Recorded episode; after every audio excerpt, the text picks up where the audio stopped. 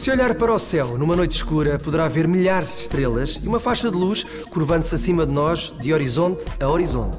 Esta faixa, a Via Láctea e todas as estrelas fazem parte da galáxia em que vivemos. As galáxias são como ilhas no vazio do universo. São enormes. A nossa contém cerca de 300 mil milhões de estrelas, das quais o Sol é apenas mais uma, tão anónima como um grão de areia no imenso areal.